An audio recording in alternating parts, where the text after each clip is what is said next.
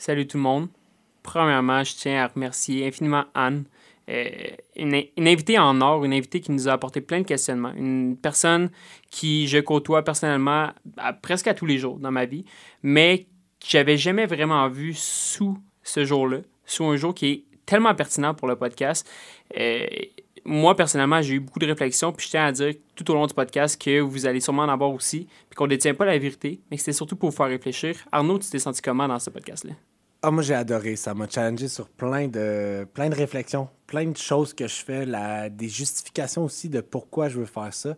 Euh, vous allez découvrir euh, à travers ce podcast-là, justement, une, une invitée exceptionnelle qui a des très, très belles prises de position, qui sont réfléchies, qui sont fondées par des expériences, des mouvements. Et ça va vraiment vous permettre de réfléchir au travers des discussions qu'on a eues à propos du, euh, de l'identité d'un genre, euh, du fondement du, mou- du mouvement féministe, autant que la masculinité toxique, de où est-ce que ça vient de comprendre un peu, et particulièrement de qu'est-ce que l'homme peut agir aussi dans ce mouvement-là. Euh, est-ce qu'on est des alliés ou on est participe? C'est des, des réflexions qui définitivement ont fait grandir, donc qui m'amènent plus loin dans, dans notre cheminant, qui est le but euh, premier de, de cette émission. On vous souhaite une excellente écoute. Bon podcast. Bon podcast tout le monde. Bienvenue à En as-tu une grosse l'émission où on aborde le sujet le moins abordé par les gars en 2022 en se posant la question la plus posée sur Terre, en as-tu une grosse? Tout ça animé par Arnaud Chiasson-Poirier, amateur de bonne quille. Félix-Antoine Dion, le renard. Ainsi que moi-même, Nicolas Lambert, chef bandit. Messieurs, encore une fois, je suis tellement, tellement, tellement, je vais le redire une fois à la maison pour que vous compreniez bien ce que je veux dire, tellement excité de pouvoir être ici avec vous. Le troisième, troisième podcast? Quatrième. Quatrième émission. C'est juste ma routine, hein? À chaque fois, à chaque fois j'en dis un de moins, mais c'est pour me rappeler la réalité de la chose. Quatrième podcast. Comment vous sentez? Super bien. Pour vrai, euh, celui-là, euh, l'enregistrement d'aujourd'hui, c'est définitivement un que j'avais vraiment hâte de faire. Euh, une invitée assez incroyable qui est devenue une amie euh, au fil du temps, mais qui était tellement le fun avec qui jaser, euh, particulièrement de tout ce qu'on va aborder aujourd'hui. Euh, D'un point de vue philosophique, c'est vraiment un épisode que j'avais hâte d'enregistrer. apparemment, moi, Anne, on se connaît pas beaucoup. euh, dans les contextes qu'on s'est parlé, c'était vraiment très superflu. On se voyait au shaker, puis c'était vraiment des conversations très comme Hey, ça va bien, Ah, il y a du monde ici à soir. Mais les gars, ils n'ont que vanté ta personne. Puis moi, j'ai vraiment hâte d'apprendre à te connaître, ton point de vue. Euh, fait que vraiment, j'avais très hâte. C'est très connexe à notre sujet de podcast, euh, ce que tu vas nous apporter aujourd'hui. Avant juste, par hâte. contre, de la laisser nous expliquer toute cette théorie-là, puis nous parler dans le blanc des yeux. Arnaud, Qu'est-ce qu'on boit? qu'est-ce qu'on boit? Qu'est-ce qu'on boit? Ben, aujourd'hui, on revient au vin.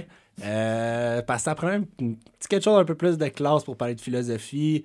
Écoute, on va rentrer dans une belle petite soirée, tranquille. On va, on va élaborer, on va philosopher sur des beaux gros sujets. Donc, ça prenait quelque chose pour, euh, pour appuyer la, La discussion. la discussion, définitivement. Euh, donc, euh, écoute, on s'en va en Grèce. Un petit vin grec. euh, les vins grecs sont bien rendus à la mode dernièrement. Euh, quelque chose d'un petit peu acidulé, frais en bouche. Petit côté rocheux, calcaire là-dessus qui vient euh, du sol des vignes. Euh, quand même très, très cool. Donc, euh, on boit un domaine Tetramitos euh, importé par Onéopole. Encore une fois, une très belle agence montréalaise. Euh, on est dans une euh, appellation Patras avec un Roditis, le Roditis qui est le cépage à 100%. Donc, euh, vraiment un beau produit grec, euh, bord de mer. euh, ça représente bien les vins grecs. Et sur ce, santé. Personnellement, Santé. t'as dit Grèce, bord de mer, puis moi, je t'ai vendu. Tu pourrais me servir de l'eau, mais avoir dit la même chose, je le bois là. là. En plus, il fait quand même particulièrement chaud dans cette pièce. Là, donc, si tu fermes les yeux, peut-être que si on mettait un petit son de bord de mer, là, on s'y croirait. Sans plus tarder, on reçoit Anne Pelletier aujourd'hui. Tu termines ton bac en philosophie à l'Université de Sherbrooke. Tu débutes la maîtrise euh, l'année prochaine à l'automne avec sujet de maîtrise euh, de l'identité de genre. Euh, tu administres également la page Philosophène sur Facebook euh, qui vise à conscientiser les gens sur la représentativité des femmes dans la communauté philosophique. Anne, merci d'être ici. Comment Merci tu vas? Bienvenue, bienvenue. J'étais vraiment excitée de faire ce podcast-là. Ce podcast-là, t'en as-tu fait beaucoup? Non, absolument, c'est mon premier. Puis comment tu te sens assis derrière le micro avec les écouteurs? Euh, je me sens comme une star en ce moment, mais euh, je dirais que je suis excitée de commencer euh, la conversation. Euh, ça fait longtemps qu'on en parle justement, que je viens au podcast. Donc, euh, je suis assez contente d'être là avec vous aujourd'hui. C'est Surtout avec est- un bon petit vino, là. Yes, ça passe toujours bien. C'est ce qui est vraiment intéressant, puis on en parlait justement. Normalement, moi, Arnaud, on a eu l'occasion de te parler à plusieurs reprises dans des contextes plus Ouais. tranquilles, ce qui est très bien. Puis c'est là qu'on a découvert un peu qui t'étais, la passion que t'avais, puis ce que tu peux nous emmener, surtout dans un podcast où on parle de masculinité toxique. Mais Félix, à qui on lui disait, on, on te le jure, elle est vraiment intéressante. Toutes les fois où il t'a vu avant, c'était justement au Shaker, dans un contexte où toi tu travaillais, où on, est- y était pour avoir du plaisir. Fait qu'il était vraiment comme Ah, êtes-vous certain? Non, non, non, j'ai jamais moi, douté, jamais Moi, quand je la vois, il y a généralement une bouteille sur la table avec nous, puis c'est moi. et- Mais comment tu te sens, Félix, de, de tu sais, finalement l'avoir dans un autre contexte? J'avais hâte parce que, comme je disais, à chaque fois que je te parlais, c'était des contextes superflus, mais je sen- ressentais une énergie tellement comme posée, puis je savais que tu avais quelque chose d'intéressant à dire. Fait que vraiment, j'ai hâte. J'ai très hâte qu'on débute. En parlant de choses intéressantes, je rentre un peu dans le vif du sujet, puis je sais que c'est pas exactement ce que toi tu étudies, puis ce que toi tu, tu vois en ce moment. Mhm. Mais on va commencer par là pour par la suite découler vers Ouais, toutes les autres choses intéressantes que tu as à nous dire. Rapidement, pour toi, ta définition, ta description du féminisme en 2022, Mhm. comment, comment on dirait ça? Le féminisme en, deux- en 2022, c'est d'essayer de conscientiser, euh, conscientiser les gens euh, à l'égalité des sexes, l'égalité des genres surtout.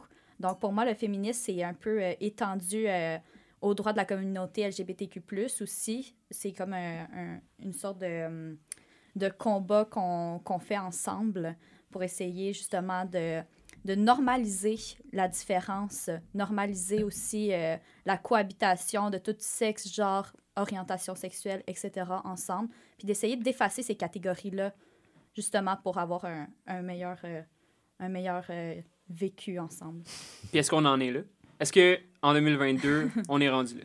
On a fait des avancées, je peux pas, je peux pas vous mentir, mais on n'y est pas encore rendu, certainement pas. Ça me rappelle justement, en fait, on a eu une conversation par rapport à un texte que tu écrivais. Puis tu disais, ah, euh, moi j'entends dire en 2022 que le combat féministe est plus actuel, qu'on a dépassé ça. Puis t'en étais quasiment fâché, là. T'étais comme, voyons donc, c'est quoi ça? C'est quoi ces propos-là? T'avais écrit un super beau texte euh, sur la page euh, Facebook, euh, Facebook euh, t'administres justement, Oui. sur un peu l'historique de, de- du féminisme, comment, c'est quoi les grandes avancées qu'il y a eu, puis où est-ce qu'on en est rendu aujourd'hui par rapport au combat qui reste à mener? Mhm. Donc, euh, oui, le combat féministe, euh, ça, date depuis euh, plusieurs années déjà. Donc, euh, pour moi, le féminisme moderne, ça commence d'ailleurs avec euh, Olympe de Gauche en 1991 avec euh, sa déclaration des droits des femmes et de la citoyenne, où est-ce qu'elle plaidait pour l'égalité naturelle entre les hommes et les femmes. Donc, déjà là, on était loin, loin de la situation d'aujourd'hui. Mais certes, on a encore des avancées à faire. Je- on va continuer là-dessus un peu plus tard. Euh, mais pour juste établir un peu les fondements de où est-ce qu'on vient, où est-ce que d'où vient le féminisme, euh, moi je dirais que justement ça commence euh, à l'époque moderne euh, avec Olympe de Gouges. On a aussi d'autres représentations par rapport aux féministes avec Marie Wollstonecraft, Harriet Taylor Mill, Anna Julia Cooper, Simone de Beauvoir évidemment, donc avec son éternel féminin. Euh, mais je dirais la première avancée dans l'histoire, ça a été en 1848 avec la première convention qui avait pour but euh, de mettre euh, sur la table un peu certaines revendications comme le droit à l'éducation. Euh, la- moins. À la base. non, c'est c'est ça. On va commencer avec l'éducation, euh, participation à la vie politique, euh, accès au travail. Puis là, je dis pas qu'on avait ces droits-là en 1848, je dis qu'on commençait à en, On en parler. parlait, ouais. ouais. Puis tu sais, si, si on relativise, relativise ça un petit peu de- dans tout le contexte historique, 1848, ça fait pas si longtemps que ça. là. Non, c'est ça, c'est ce que j'allais dire en fait fait. moins de 150 ans. Là, Ben c'est- oui, non, c'est. Écoute, incroyable, incroyable. Je vais te laisser continuer, mais je. Non, c'est Ça c'est... Euh, ensuite, c'est en 1880 que les femmes auront le droit à l'éducation en France. Puis encore là, on est assez limité. Là. C'est comme l'équivalent d'école euh, primaire, secondaire. Puis souvent, les cours étaient focusés sur des choses euh, comme la couture, euh, la- les tâches ménagères, etc. En Donc, 1980. 1800. on- Mille- en 1880. Ok, je me dis, t'as pas. non, non, quand même. Donc, euh, ensuite, c'est en 1907 que les femmes mariées auront le droit euh, d'avoir un pouvoir d'affection sur leur salaire. Ça fait- C'est quand même Je ridicule. suis c'est là. flabbergasté. Euh, ouais, donc euh, 19, euh, 1907, euh, c'était, c'était la pas la décennie derrière, euh, le siècle dernier, là, fait que on est encore loin. Euh, puis après ça, moi, je dirais que c'est vraiment euh, l'arrivée de la, gra- de la Première Grande Guerre mondiale euh, qui a fait euh, en sorte que les femmes participent plus activement à la vie quotidienne, euh, puis surtout au milieu du travail. Parce que les hommes étaient au combat, justement, puis il y avait quand même un gros besoin de donc, euh, main-d'œuvre. C'est quand même incroyable. hein. C'est parce qu'on n'avait pas le choix. C'est parce que Ex- les hommes, on pouvait exactement. pas, Ouais. qu'ils ont eu ce droit-là. Oui, exactement. Donc, euh, ça, je dirais que c'est la première euh, vague de féminisme. Ensuite, deuxième euh, vague de féminisme, je dirais que c'est euh, à l'entrée de la Deuxième Guerre mondiale, où est-ce que là, les revendications focus plus principalement sur l'autonomie puis l'indépendance des femmes. Donc, encore là, les femmes, euh, c'est c'est un sous-homme, en fait. Là. Mais c'est Euh, d'ailleurs, c'est en 1940, je pense que les, les femmes ont, Ouais, au, au Québec, Québec. ont eu accès au droit de vote, qui Ouais. était pendant justement On la est une des dernières provinces au Canada Ça à avoir eu le droit de vote. Pas de bon donc- sens. Ça fait pas longtemps, là. 25 Non, avril 40. Ah ouais, ouais. t'as pile poil, comme ça. Ouais. C'est fou, hein? Puis, Ouais. euh, si je m'abuse, les femmes autochtones, c'était encore plus tard que ça. Ah, oui, Mais oui. Clairement, là, ça, c'est un autre C'est un autre énorme débat, sujet ouais. Un qui autre est... débat, En ouais. 60. Ah ouais. En 70 ou 69? Ouf, euh, je, certain. pourrais, je pourrais pas dire. euh. Mais oui, effectivement, je pense que c'est quelques décennies plus tard même. Là. ouais. Euh, en tout cas, pour, euh, pour finir là-dessus, euh, c'est seulement en, en 1946 qu'il va y avoir une commission sur la condition de la femme avec l'ONU. Donc, encore là, si on a besoin d'une commission en 1946, c'est que hein, on n'y est pas rendu. Et ensuite, en 1946, donc même année, on va, avoir, on va essayer euh, d'avoir l'égalité face à la Constitution aux États-Unis. Et en 1965, on va avoir la liberté de profession. Est-ce qu'on l'a encore aujourd'hui, la liberté de profession? C'est encore euh, un biaisé. sujet de débat. Euh, donc, ouais, c'est un peu le- la fin du survol, mais encore aujourd'hui, je vous dirais que le combat n'est pas terminé. C'est toujours. ben, moi, ça me fascine, puis je trouve ça incroyable parce que tous les trucs que tu as mentionnés, c'est des mouvements, des trucs qu'on a fait pour donner le droit. Mais comme moi, quand tu me le dis, c'est tellement pas naturel parce qu'à la base, Mhm. on devrait avoir cette égalité-là. Puis à chaque fois, je suis comme, tu sais, de dire, OK, je vais faire un, un geste qui va te donner plus le droit à, ça reste quand même vraiment wrong comme, comme sentiment parce que Ouais, c'est je te donne la permission d'avoir le droit. Ouais. C'est comme On vous avez reste fait encore un, dans cette, euh, vous avez fait cette un- domina- domination patriarcale-là. là. C'est ça, ça- on- les hommes, on s'est mis ensemble, puis on a fait une convention, on a fait peu importe quoi pour vous donner un droit de Mhm, plus. exactement. Which, à la base, c'est déjà un problème. Mhm. J'espère vraiment que ceux qui ont décidé de ça n'étaient pas des hommes. J'espère vraiment que, que Ah, mais c'était c'est beaucoup Ben, 100% des hommes, c'est sûr. Ben, c'est les hommes qui ont le dernier mot, mais C'est les femmes qui ont dû se battre pour. là. Oui, clairement, clairement. Mais je- c'est ce qu'on veut dire. C'est erroné que ce soit l'homme qui. Ouais. Finalement, final, qui donne le tranche, droit, oui. ouais. Puis, tu as nommé beaucoup de choses qui sont produites dans la vague. Selon toi, c'est quoi, mettons, un ou deux, ou même si t'en as dix, t'en diras dix, qui a eu le plus d'impact? C'est quoi les, les plus grands mouvements ou le, le moment plus décisif jusqu'à présent qui vous a, qui vous a aidé ou qui a aidé le, le, le mouvement un peu? là? Écoute, je pense pas qu'il y a un événement particulier qui est arrivé, mais je pense que c'est le cumulatif euh, des manifestations et surtout des écrits. Pour moi, la philosophie, c'est extrêmement important, vous le savez. Puis justement, euh, la littérature féminine, c'est extrêmement important également. Donc, euh, dans le temps, euh, évidemment, c'était pas permis pour les femmes de faire de la philosophie. Donc, ça passait surtout à travers la littérature de la vie de tous les jours, un peu. Donc, les femmes, ils vont dépeindre la vie sociale des femmes, puis comment que être femme, c'est être condamné à, un certain rôle social. Donc, c'est à travers ces discours-là où est-ce qu'on va essayer de d'évoquer le droit des femmes, puis de un peu ridiculiser, ridiculiser la situation des femmes en ce moment. Euh, donc, je dirais vraiment que c'est l'avènement de la littérature féminine, pas féministe, féminine, qui a, qui a permis justement une plus grande représentativité, puis un plus grand euh, justement une plus grande conscientisation justement sur le droit des femmes. Est-ce que tu as une autrice justement qui te vient en tête que tu as l'impression que c'est elle qui a eu le plus gros impact? Ou justement? pour toi, mettons. Simone de Beauvoir, euh, Simone de Beauvoir. Est-ce que tu as, un, un écrit précis? euh, ben, le deuxième sexe, euh, c'est- donc c'est euh, c'est un peu son écrit euh, le plus populaire. Mais encore là, il faut se dire que Simone de Beauvoir, elle a été publiée, puis elle a été euh, popularisée par le fait qu'elle sortait, ben, qu'elle était en couple avec Jean-Paul Sartre, que lui était un philosophe existentialiste super pertinent à, cette à l'époque. Donc, euh, sans, Sartre, bien évidemment, Simone de Beauvoir, peut-être qu'elle aurait été euh, un peu laissée à l'oubli, malgré le fait que c'est une femme qui est extrêmement intéressante. Et justement, Judith Butler, donc euh, la féministe philosophe euh, américaine sur laquelle je travaille présentement, découle un peu justement de cet héritage existentialisme-là de Beauvoir. Donc, c'est une femme qui est extrêmement pertinente.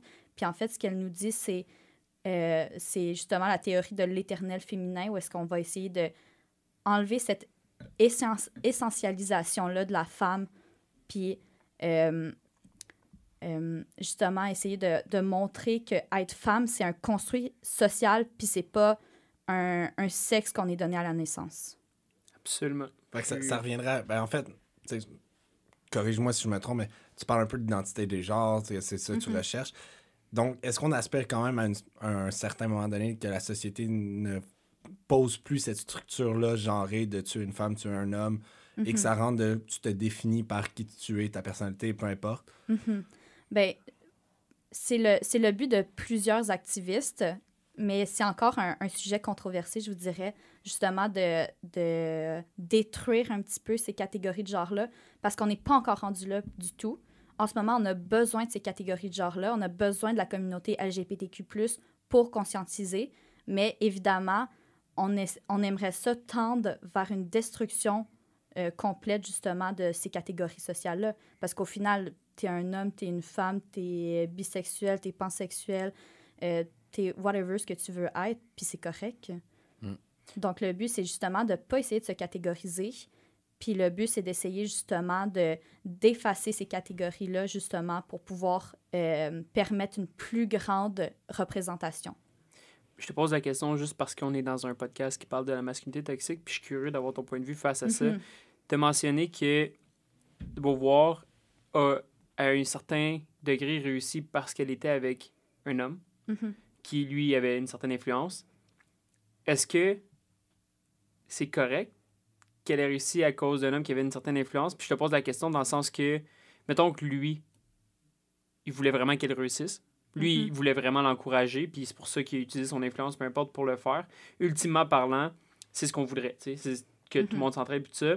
C'est quoi ton point de vue face à comment il devait se sentir à ce moment-là?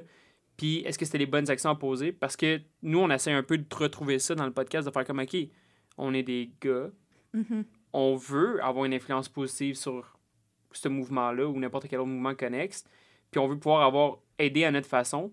Mais rapidement, je pense qu'on peut se retrouver dans les mêmes chaussures que cette personne-là, de faire comme moi qui utilise ma parole ou mon influence pour aider ma copine ou n'importe quelle autre personne du genre qui s'identifie au genre féminin pour réussir. Mm comment C'est quoi ton point de vue face à ça? Comment on peut aider? Comment on doit pas aider? C'est quoi le rôle de l'homme un peu dans, dans ça? Mm-hmm.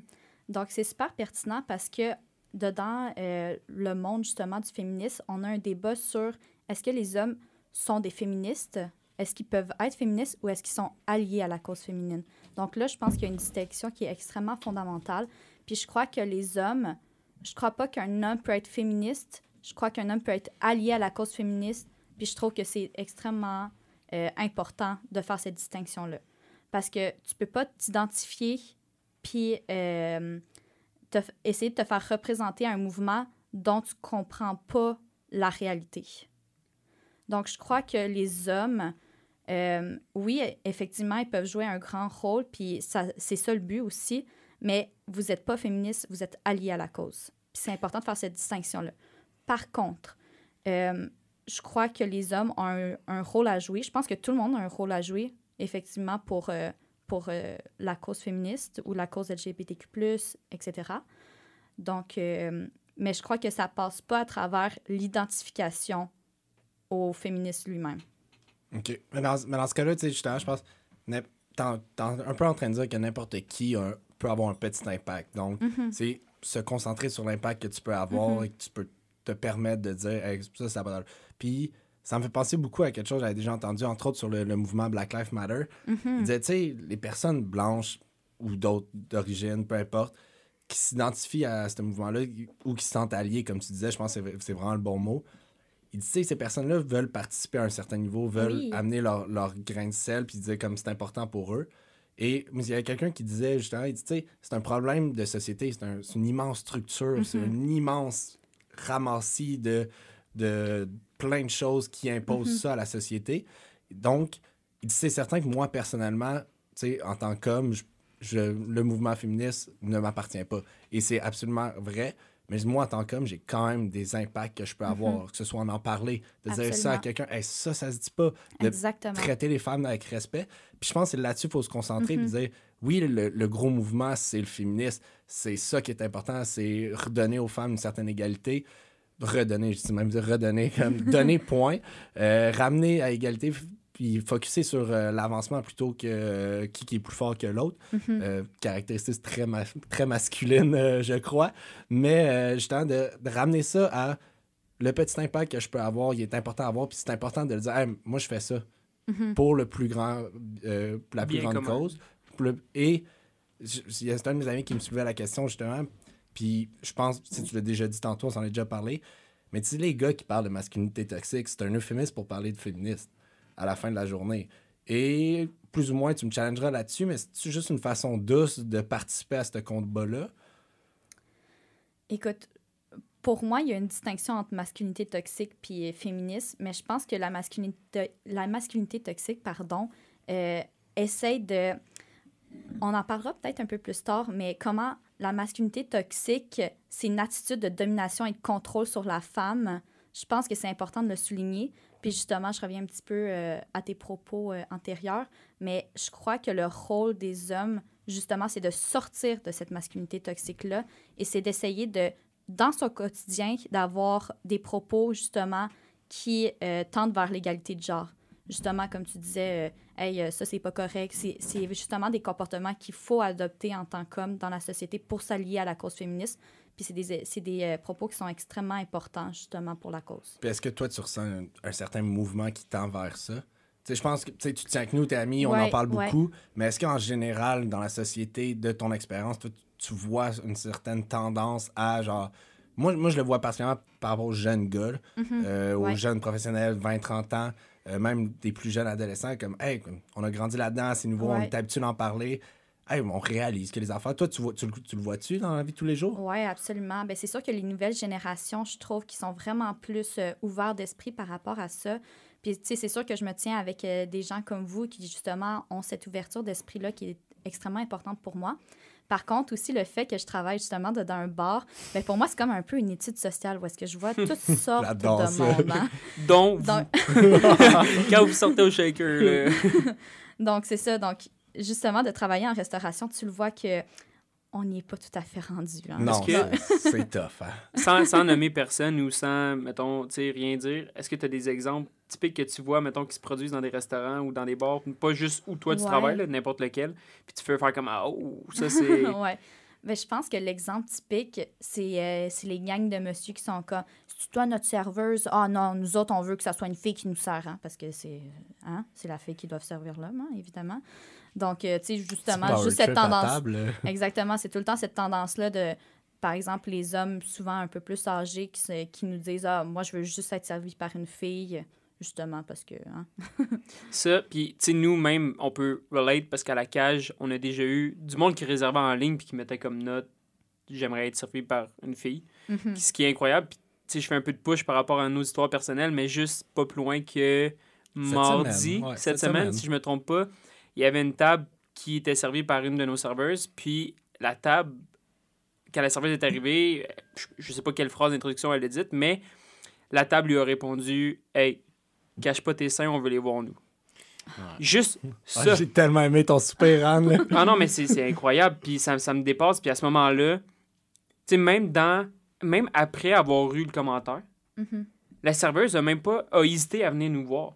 Tu sais, c'est- c'est jusqu'à là que ça va dans l'espèce Mhm. d'oppression. Puis comme c'est des hommes qui m'ont fait le message, mais je vais aller dire à mon patron qui est un homme aussi quel impact ça va avoir. Puis là, on est ouvert, puis nous, on le répète vraiment continuellement que comme il faut nous le dire. Puis à ce moment-là, on, on a interagi avec la table, puis on est allé voir, puis Mhm. je veux dire, la situation a été réglée très rapidement.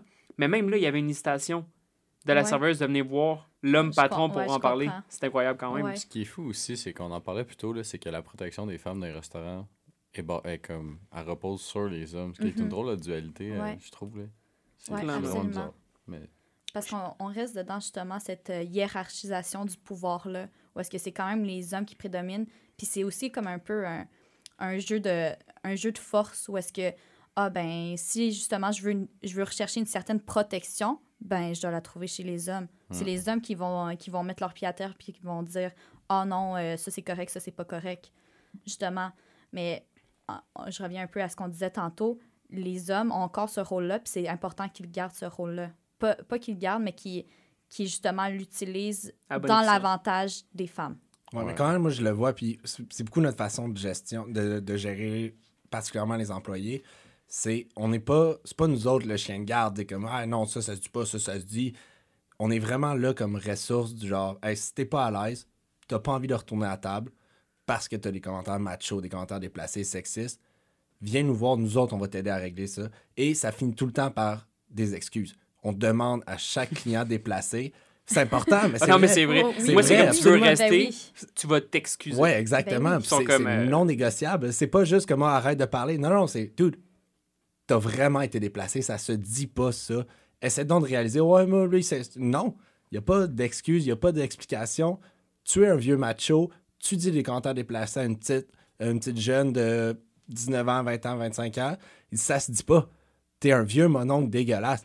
Après ça, tu veux rester, tu veux con- continuer à profiter de ta soirée, tu t'excuses. Tu veux pas t'excuser parce que t'es pas prêt à assumer tes torts. Ben la porte est là, mon cher. Puis moi, j'ai pas besoin de ta petite facture. Genre, je suis désolé, Mhm. on a une grosse business à rouler. On a ben des, des invités qui, eux, sont particulièrement gentils et contents d'être ici avec nous autres. Si toi, tu viens ici que pour la petite robe serrée ou genre la petite serveuse qui te sert puis ça te donne un petit power trip, malheureusement, ce n'est pas le bienvenu. C'est pas toi que j'ai envie d'avoir comme client dans mon établissement. Puis Mais- écoute, je pense que ça devait être la première fois qu'il devait se le, se le faire dire, puis ça devait Ah. pas être le premier commentaire qu'il faisait comme ça. Exact. En plus, moi, c'est moi qui ai eu la discussion avec la table, puis je me souviens de lui avoir dit, comme, je, je vais te demander de t'excuser ou de quitter les lieux. Puis je me souviens qu'il y en avait un des deux qui était plus compréhensif. Là. Limite, il se sentait un peu mal, Mhm. puis l'autre qui l'était un peu moins. Puis il m'a même dit, ah ben on va aller ailleurs. Parfait. Puis j'ai dit, puis j'ai, Salut. puis j'ai dit, moi, mon but, c'est que tu restes ici. Hmm. Parce que si tu vas ailleurs, Tu vas, tu vas faire la même chose. Puis là, c'est une autre personne sur qui moi, j'ai aucun pouvoir, que je peux pas Mhm. protéger sans vouloir dire que je voulais la protéger, mais Non, non, je sur laquelle je peux pas avoir un impact positif qui va le vivre. Puis je sais pas après ça comment ça va finir. Je sais pas si elle va oser en parler. Je sais pas si. Fait que moi, je préfère que tu restes ici. Ouais. Puis limite, tu vas rester ici, puis ça va être moi qui va te servir personnellement parce que, genre, je vais protéger d'autres institutions, pas des femmes, mais juste d'autres endroits de ton attitude qui est très néfaste. Mais si tu veux rester ici, par contre, tu vas devoir. Puis finalement, ils sont restés, puis ils se sont excusés. Puis, tu sais, à la fin de la journée, à quel point ils étaient sincères, je sais pas. Mais déjà, de se le faire dire, Mhm. ça avait un plus gros impact que juste. Mais tu sais quoi, moi, la façon que je le vois, c'est que moi, je l'ai dit à maintes reprises à, on va le dire, là, des vieux mononcles cochons là, qui le disent. Puis tu sais, tu le dis, Anne, ces gars-là, ils ont dû le dire mille et une fois dans leur vie. Puis Ben oui. est-ce qu'ils se le sont fait dire? Je suis pas certain. Pas assez Fait- souvent, parce mais leur c'est font. ça. Mais c'est exactement ça. Puis moi, ce qui, ce qui me choque, puis qui me désole, c'est que nous, on va aller le voir. Puis là, on va lui dire Hey, t'es vraiment pas correct, blabla, excuse-toi. Il va peut-être prendre son deux minutes, puis il va dire Ok, fuck, j'ai mal agi. Mais moi, personnellement, j'en ai vu des filles, genre, le. Penses-tu? de. Prendre son deux minutes. Ben, ouais. Ben, Je pense pas que c'est le genre de personne qui a une introspection à la fin de la Ça- journée. ça- Hey, Mais ça dépend parce que Ouais, ces- ben- gars-là sont tellement tout le temps comme des, les personnalités al- A, je pense que c'est le terme, là, les personnalités comme hyper comme direct puis alpha, je pense Ouais, que c'est ça le terme. ouais. Puis euh, on dirait que moi, l'impact que j'ai vu le plus souvent dans ma vie, c'est ces personnalités-là, il faut que tu leur rentres dedans. Puis il faut que tu leur rentres dedans, puis tu Mhm. parles, entre guillemets, leur langage. Puis, genre, pas tes envois chier, mais legit, tu leur Ben, dis qu'ils sont pas corrects. c'est de vaincre la domination par la domination. C'est un peu de faire genre, hé, ici, tu vas prendre ton trou. Mais Mais c'est exactement correct? ça. Mais attends, moi, ce qui, ce qui m'énerve, c'est que je l'ai vu des filles leur dire Hey, buddy, t'es dégueulasse. Mais là, le gars il va dire T'es-tu féministe Genre, Ah ouais. Ah. automatiquement. Ah. Comme la fille le dit, fait que t'es féministe, puis là, genre, t'es une extrémiste. Puis moi, ça, ça m'énerve. Mhm. On dirait que la fille, si elle dit, ben encore une fois, esprit de domination, je, je t'associe à une cause que je considère Je te comme. réduis juste à ça. Péjorative. Genre, c'est- Ouais, tu, ré- tu radicalises toutes les personnes qui sont contre ton opinion Ouais. à toi. là. Mais le gars qui va le dire, euh, OK, là, c'est justement, on revient au, au combat des forces, puis, ben, c'est ça. Si tu t'es- si un- pas content, tu t'en vas. J'emmène un autre point de vue pour avoir ton avis à toi, Anne, là-dessus, Mhm. parce que tu dois le vivre au, sh- au shaker continuellement, puis nous, on l'a vécu Ouais. plein de places. Moi, j'ai déjà été dans une situation où il y avait une personne désagréable au bar, Puis, par désagréable, je veux dire qu'elle faisait des commentaires, qu'elle allait parler à des filles. Puis, tu sais, Je pense que j'étais là. ouais, je pense, Ouais. ouais, je pense que cette Ouais, soirée-là. On était tous là. on était tous là. Mais moi, j'ai été moi-même pris au dépourvu, à un certain sens. Pas que la personne avait raison, le comportement était inacceptable, puis Mhm. ça a été dit, puis ça a été réglé. Mais la personne m'avait répondu à ce moment-là, je comprends. Sauf que la table à qui j'étais allé voir, ben, ils ont accepté mes shots. Ah, Puis ils m'ont ben dit oui. merci. C'est ce que lui avait répondu. Non, mais attends. Puis après ça, Ben, je comprends. Faudrait que tu mettes un contexte. Parce que nous, on connaît la situation, mais je suis pas sûr que c'est clair pour ceux qui. Mais en fait, il y avait, des, il y avait, deux, ben, il y avait deux personnes au bord problématique avec d'autres mondes. Puis ces personnes-là, à un certain moment donné, ils lançaient, tu sais, ils ont, ils ont comme niaisé un peu la barmaid, ils lançaient du popcorn. Puis moi, quand je suis allé les voir en premier lieu, de faire comme, hey, en aucun cas vous allez pouvoir faire ça, en aucun cas vous allez pouvoir parler comme ça ou faire tel geste, eux, eux ils, avaient, ils semblaient en tout cas vraiment avoir de la difficulté à comprendre. Puis pour vrai, ça venait d'une place sincère là, dans leur cœur de comme, ben tu sais, elle, ça lui dérangeait pas. Puis, moi, honnêtement, là, puis je me trempe dans ça. Là. Vu de l'externe, elle est venue me voir, la barmaid, puis elle me l'a dit. Puis j'ai agi. Mais devant les hommes, elle avait effectivement pas de l'air. Fait que, moi, c'est là que j'essaie de pousser le. Comment. qu'est-ce- C'est quoi la façon de faire? Comment on doit. Comment eux doivent montrer leur désaccord sans, ben, pour autant. Tu sais, que je comprends qu'il y a toutes plein de choses qui font en sorte que tu peux pas le faire. Ou t'es pas à l'aise ou tu te sens pas bien dans le faire. Mais comment on peut se rendre jusqu'à là, selon toi? Parce que moi, c'était non, tu peux pas le faire. Mais ça venait juste de moi. Ouais. Parce que les personnes, tu sais, les, les, les filles, j'ai mais- j'ai vu le- la personne se lever puis aller payer des shots à une table. Puis je lui ai dit qu'il fallait pas le faire. Mais les filles riaient beaucoup à la table. Ouais. Ils ont Mais- toutes pris shot, puis j'étais comme. c'est. Hey, mais c'est- après ça, et je me souviens, les filles étaient genre, OK, mais on veut pas qu'ils viennent nous voir, blabla. Genre, on le trouve dégueulasse, mais ça, genre, vous avez pris ces shots. Ouais, puis même moi, j'ai répondu aux filles à ce moment-là, j'étais comme, je comprends, puis je vais m'arranger pour que ça n'arrive pas. Par contre, si jamais n'importe quel gars, qu'il soit lui ou n'importe qui, vient à votre table, puis que vous voulez pas, je, je vous dis pas de le retourner parce qu'il peut avoir les risques qui viennent avec, Ouais. mais mets pas ta main sur son épaule en lui disant qu'il est drôle, puis que genre, il- c'est vraiment le fun, puis après ça, c'est c'est là, mais puis je comprends qu'après ça, c'est tricky, c'est pour ça que je veux avoir ton avis Mhm. face à ça. Comment toi, tu t'en es sorti quand c'est arrivé? Comment t'as pu avoir l'espèce de ligne de comme ça, j'accepte, ou ça, j'accepte pas ça? Comment tu te situes face à ça? L'affaire, je pense que les femmes, on a été élevées à être trop gentilles, à, être- Hmm. à accepter trop. Puis je pense que c'est ça vient pas. Euh, je pense juste que ça vient du fait que oui, on va être tanné, mais les femmes, on est obligé de, de tout le temps avoir cette parure-là de comme Ah, c'est drôle, ah, vous êtes drôles, les hommes, ah, ben c'est correct que vous me fassiez des commentaires de même. On a été élevés comme ça, on a été élevés de façon à ce que on doit accepter ce genre de situation-là. Ouais, je comprends ce que tu veux dire. Mais ça veut pas dire qu'on trouve que c'est correct. Mm. C'est juste de dans notre manière d'être, je pense que justement, la société exige de nous que on soit justement patiente, respectueuse, etc. Mm. Mais est-ce qu'on l'accepte? Est-ce qu'on trouve ça correct? Non. Absolument pas. Puis si après ça, on vient chercher l'aide, par exemple, de d'autres euh, d'autres euh, présences Une personne ressource. là. dominante, là, ouais. Ouais.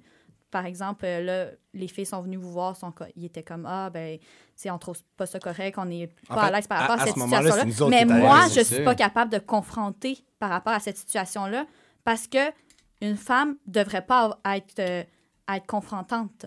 Mais c'est ça, puis je me souviens justement dans cette situation-là, c'est la notre serveuse qui, qui avait initié le mouvement genre Hey, ce gars-là, il est vraiment dégueulasse, blablabla, il fait ça. Mhm. Mais elle, elle était pas capable d'y dire. Puis je comprends Ben oui. vraiment ça. Puis je me souviens, on est allé le voir, puis on lui a dit ça. Puis lui, il se défendait, il dit Ben non, elle me l'a pas dit. Fait qu'il prenait notre mot, puis il dit. Ben si elle est pas contente, elle va me le dire. Mais c'est ça Le l'affaire, c'est consentement, c'est pas un oui ou non nécessairement. Là, puis pas prendre pour acquis. Puis je suis pas mal certaine que les filles étaient. ma- Tu peux le voir quand les gens sont mal à l'aise par rapport à tes, ra- à tes approches. Mm. Par contre, il faut que, faut que tu sois un petit peu un minimum ouvert à essayer de regarder ces signes-là. Ah, mais, Mais comme c'est ça. particulièrement cet homme-là, à ce moment-là, ne l'était pas. Puis c'était ça son corps, c'est Ah, il- je- elle me l'a pas dit, excuse-moi. était dégueulasse, je suis désolé. Juste ouais. le mais- fait que l'homme, tu sais, on s'entend, il était dans la quarantaine, cinquantaine. Les filles avaient comme même pas 18 ans, je pense. Ah, c'est un autre sujet. Ouais, Effectivement, Ah. c'est Ça, vraiment. c'est ouais. définitivement un autre sujet. Mais justement, puis lui se déresponsabilisait de tout. Il dit Ouais, Ben mais ils oui. m'ont pas dit non. Puis ils ont pris le shot. Man. Mais c'est pas le consentement, c'est pas un consentement à, à, hey, je vais prendre de- tes, tes, tes approches puis tes commentaires qui sont déplacés. C'est pas Ouais. parce que je prends ton shot que je prends tes commentaires qui viennent avec. Là. Exact. Puis, comme, remets-toi dans la situation, là. T'es un monsieur d'un certain âge, Mm-hmm. au bar, quand même sa brosse, Mm. qui se déplace dans le resto, puis qui spot toutes les tables de f- Oui. jeunes filles, puis de jeunes filles, et qui se pointe avec un round de shots. Yo, salut, blablabla, je vous offre des shots, je suis dans my cool. Ouais. En- Ça, juste en tant que tel, c'est wrong. Écoute, c'est mal perçu société. Nous autres, Mais- c'était comme.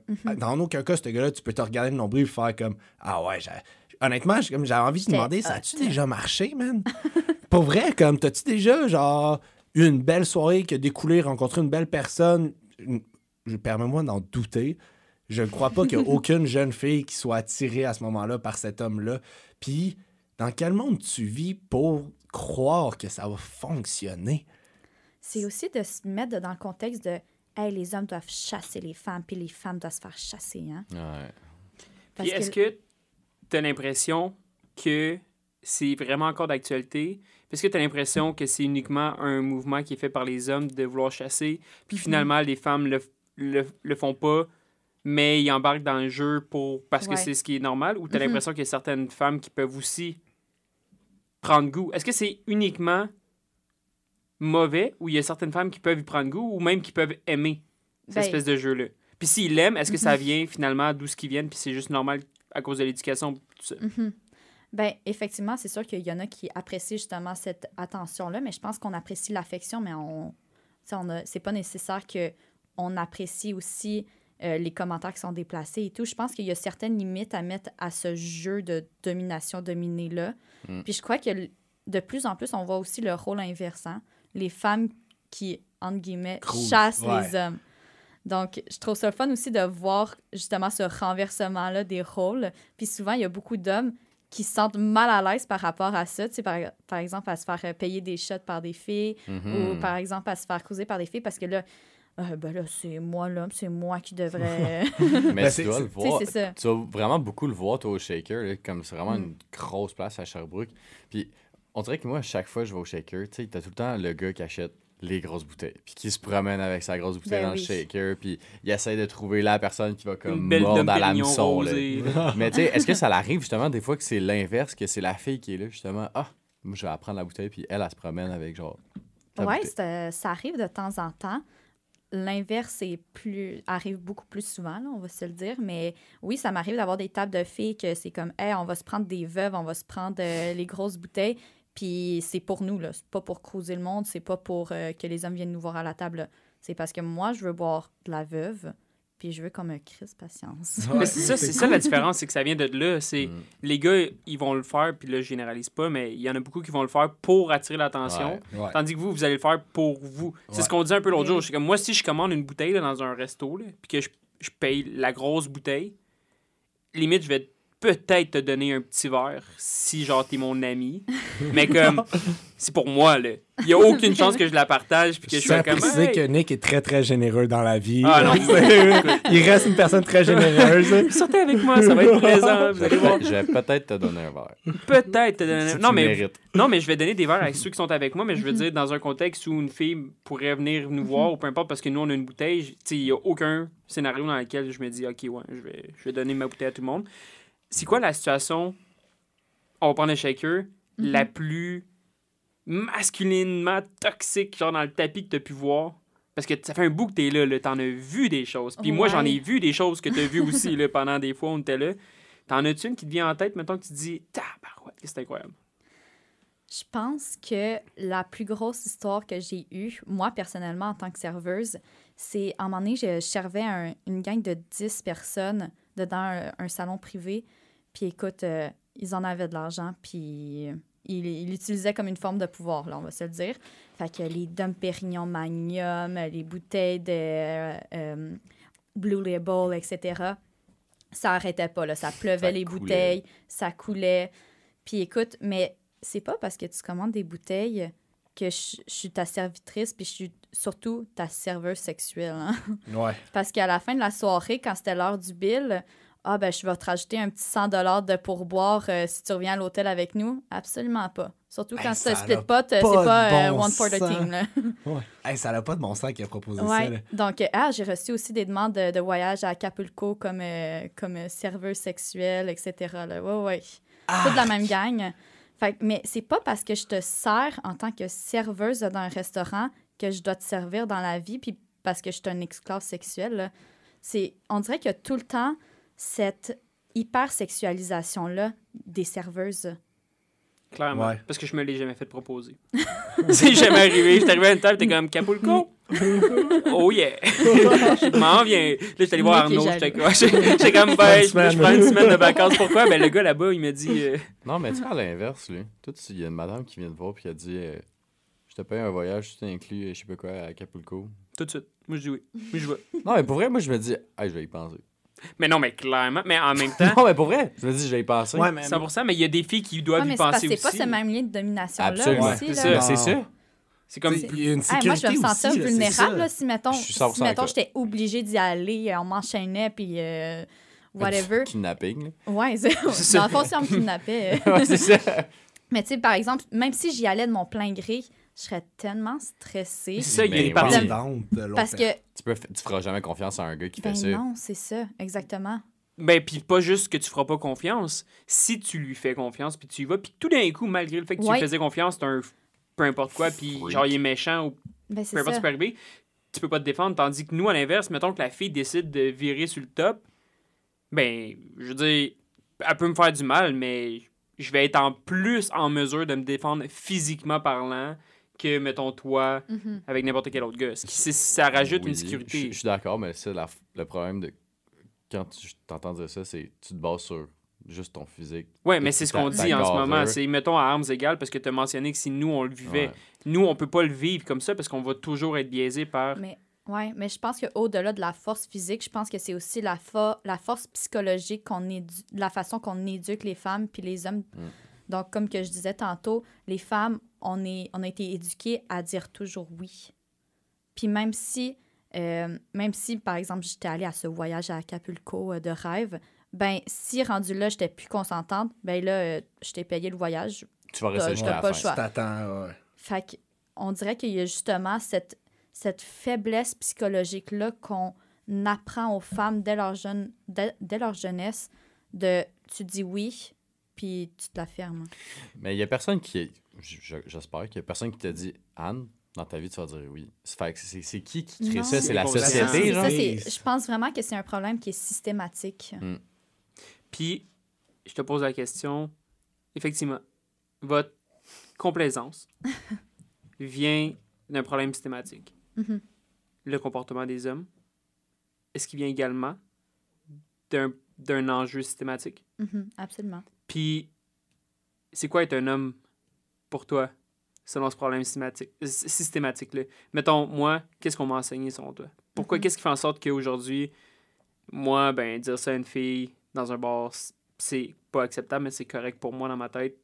Qu'est-ce qui fait... C'est c'est quoi pour toi être un homme en 2022? Avec l'éducation qu'on a. Est-ce que tu veux la réponse courte ou la réponse longue? Moi, je veux que tu te laisses aller. On est ici pour ben, ça. écoute, je pense que ça va être mon opportunité un peu de plugger la théorie de Judith Butler, justement, parce que pour répondre à ce qu'est un homme, il faudrait un peu comprendre c'est quoi le genre. Puis comment est-ce comment est-ce qu'on peut le concevoir en 2022. Donc, pour Judith Butler, il est essentiel à la base de sa théorie qu'on dissocie le sexe, qui est relatif à l'anatomie, du genre, qui est vu comme un construit, de l'orientation sexuelle. Donc, c'est vraiment trois choses à part entière qu'on devrait dissocier. Donc, pour faire simple, elle essaie de remettre en question ce noyau qui naturalise des relations hétérosexuelles entre l'homme et la femme. Et quand on considère que le genre, c'est un construit qui est entièrement socio-culturel, ben, on peut se demander ce qui fait en sorte, par exemple, que moi, je suis une femme, puis vous, vous êtes des hommes. Donc, pour Butler, le genre est performatif, c'est-à-dire qu'on agit au sens acting selon le, ge- le genre auquel on s'identifie. Euh, on court comme une fille, on mange comme un homme, on pleure comme une fille, on pense comme un homme. Donc, dans notre, dans notre quotidien, on produit une série d'effets euh, qui dénotent un genre en particulier. Donc, mais on agit aussi de manière à croire que ton genre, c'est une réalité intérieure. Puis une réalité qui est anatomique, tandis qu'en réalité, on a de la difficulté à dissocier le sexe du genre. Euh, puis cette manière-là de concevoir le genre, c'est extrêmement intéressant dans le cadre de votre podcast, justement, euh, parce que c'est essentiel de comprendre la masculinité. Euh, c'est essentiel de, de comprendre le genre pour comprendre la masculinité. Parce qu'au final, le phénomène de masculinité possède aucun fondement ontologique. Elle ne s'enracine pas dans la réalité. Euh, donc, la masculinité, on peut le concevoir plus comme une attitude puis une pratique plutôt qu'un plutôt qu'un sexe. Par contre, quand la masculinité devient toxique, ça devient extrêmement dangereux autant pour les femmes, comme, comme qu'on disait, qui sont soumises à une attitude de domination puis de contrôle, que pour les hommes qui sont réduits à devoir performer selon ce genre-là, puis selon les, les règles strictes du genre masculin.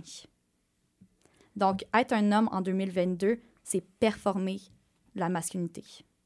Absolument. Puis je tiens juste à, un, te remercier pour cet extrait-là. Moi, personnellement, j'ai un, appris beaucoup, genre en 30 secondes.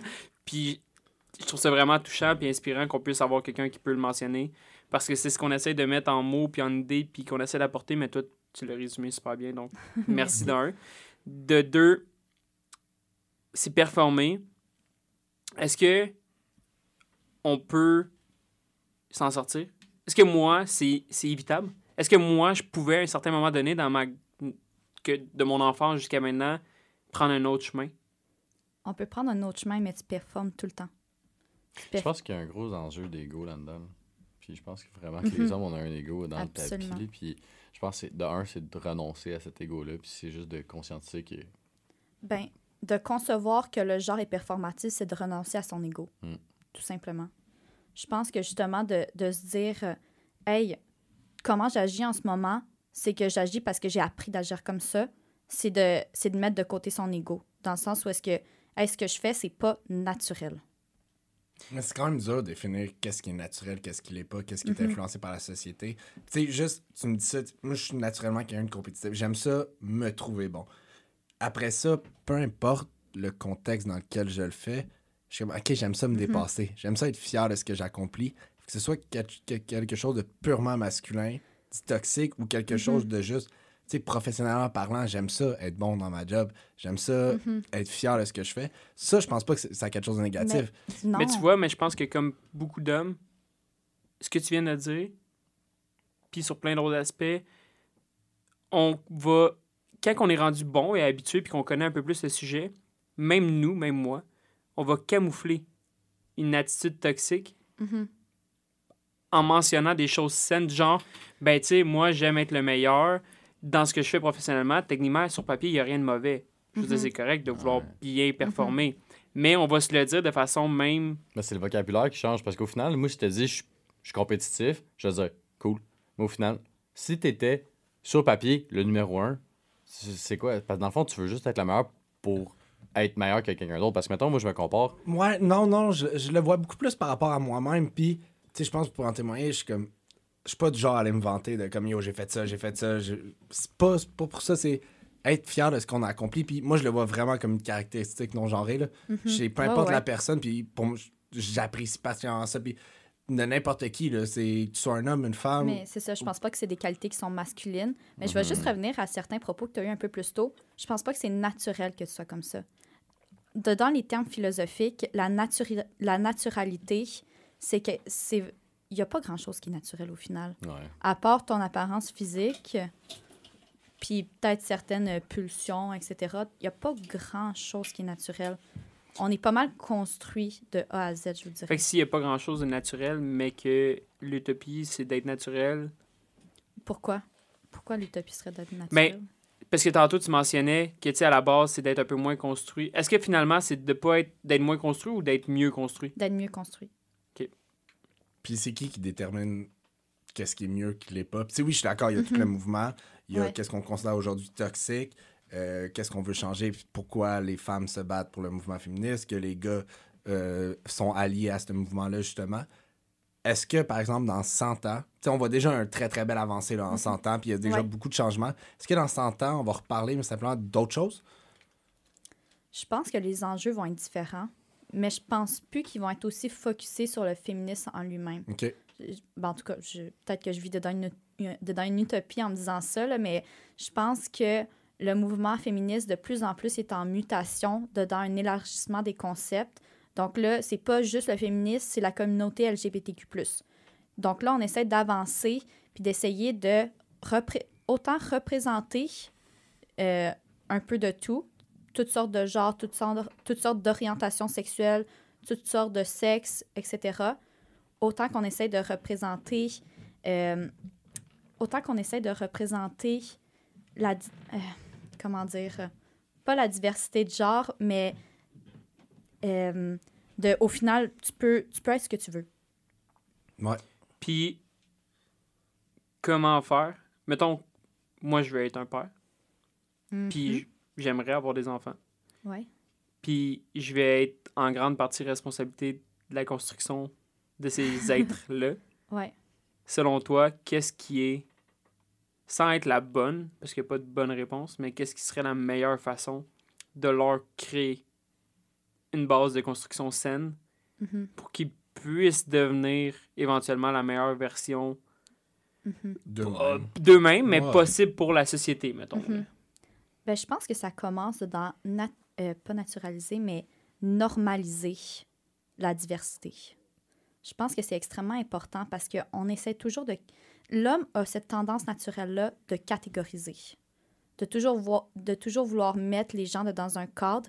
Puis, tu sais, autant que ça a des bienfaits, autant que ça, ça a vraiment des méfaits, dans le sens où est-ce que toute la construction LGBTQ+, est basée justement sur cette catégorisation-là. Par exemple, est-ce qu'on essaie de tendre vers une décatégor- décatégorisation? Pardon, c'est un mot difficile. Euh, 50 points au Scrabble, ça. là, c'est encore un sujet à débattre. Moi, personnellement, en tant que philosophe féministe qui est alliée à la cause LGBTQ+, j'ai l'impression qu'on... J'aimerais ça qu'on tende vers, justement, détruire ces catégories-là, justement pour élargir euh, la possibilité d'être ce que tu veux. Puis, mais je reviens à ta question. Donc, euh, comment est-ce qu'on peut élever les générations futures? Je pense que ça va dans la normalisation de la diversité.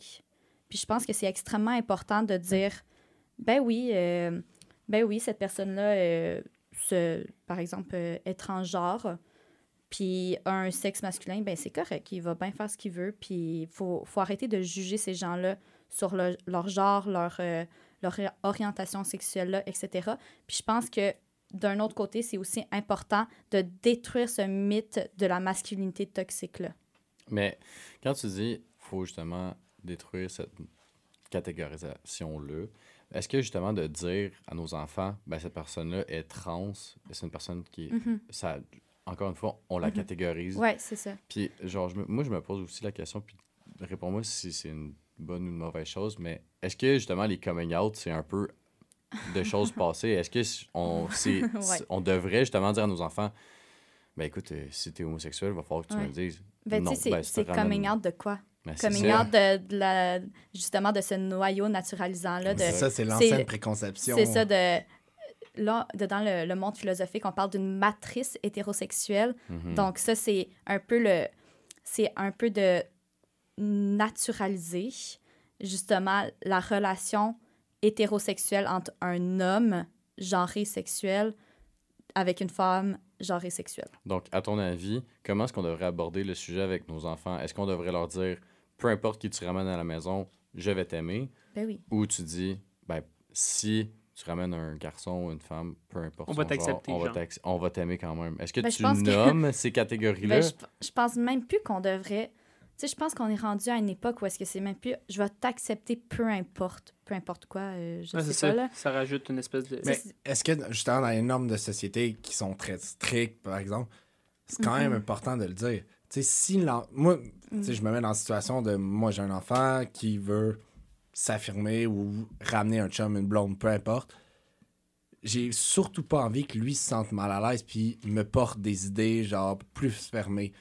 Moi, je serais du genre à le dire, justement, que, hey, peu importe, mais comme, d'y expliquer, Mhm. de discuter, de dire voici où on en est. On s'en fout un peu Mhm. de qui tu es, puis comme, je t'aime, je t'aime, Ouais, point. Mais je pense qu'il y a quand même une discussion à avoir juste pour rassurer l'autre puis dire. Mhm. Parce que, tu sais, comme enfant, tu sais, par exemple, j'imagine que plusieurs coming out, coming out euh, se font euh, autour de l'âge de l'adolescence, disons entre 12 et 17, 18 ans. Ouais. Et même plus. Et même plus, absolument. Puis, tu sais, ces personnes-là n'ont pas nécessairement la ces, ces enfants-là n'ont pas nécessairement la conscience qu'un adulte peut avoir de la société et l'expérience de vie euh, Mhm. de toutes ces normes-là. Il subit beaucoup ces pressions-là.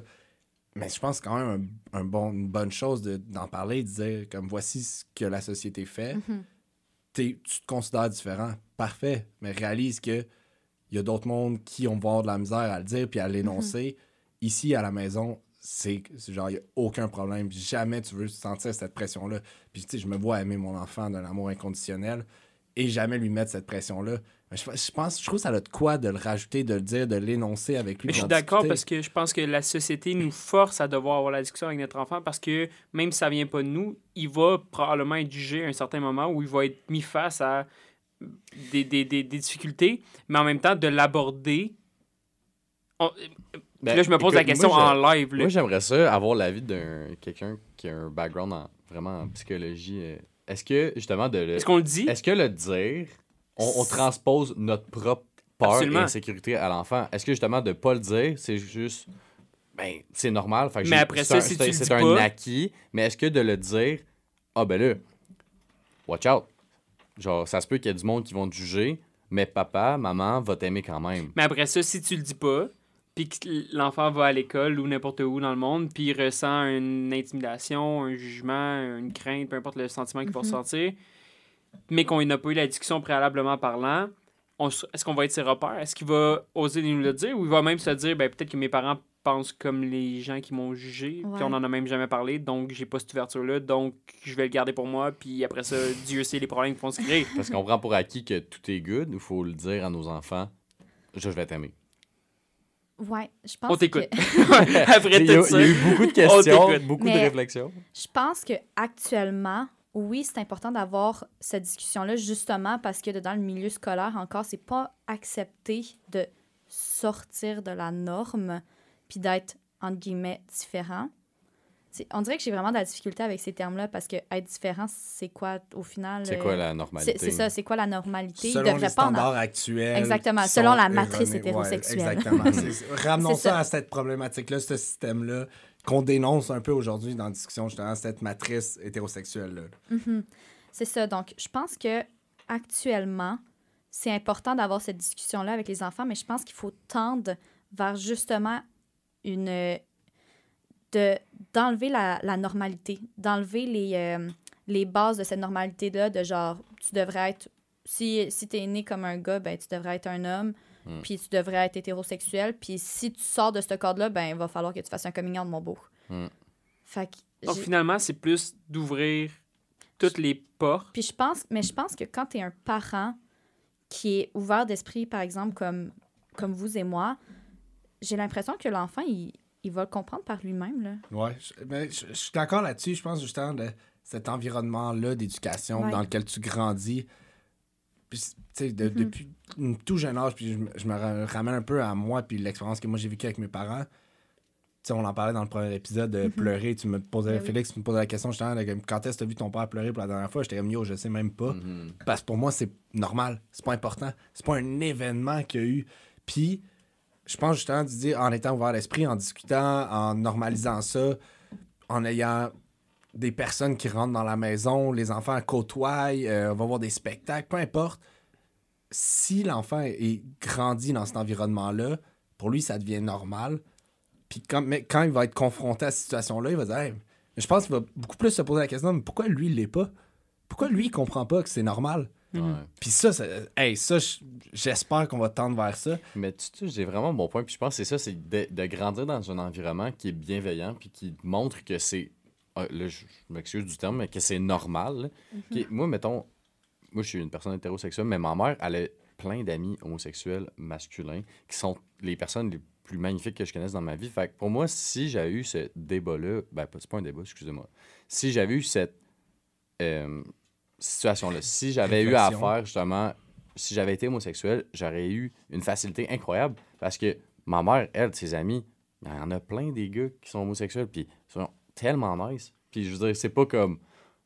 euh, c'est pas fou, c'est pas comme. euh, c'est pas des extraterrestres. Fait que justement, grandir dans un, un monde où justement on a des amis qui sont trans, homosexuels, puis euh, dans, qui sont justement dans la communauté LGBTQ, ça fait que justement on grandit dans un environnement qu'on est genre à l'aise. Mais tu vois, moi, ça m'apporte un questionnement parce que moi, si, si j'étais homosexuel, si j'étais peu importe quel genre, peu importe ce que je voulais, puis je le disais à mes parents, je pense que ça serait bien reçu.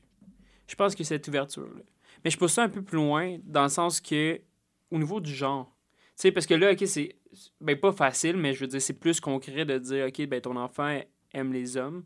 Puis là, comment tu deals avec cette situation-là?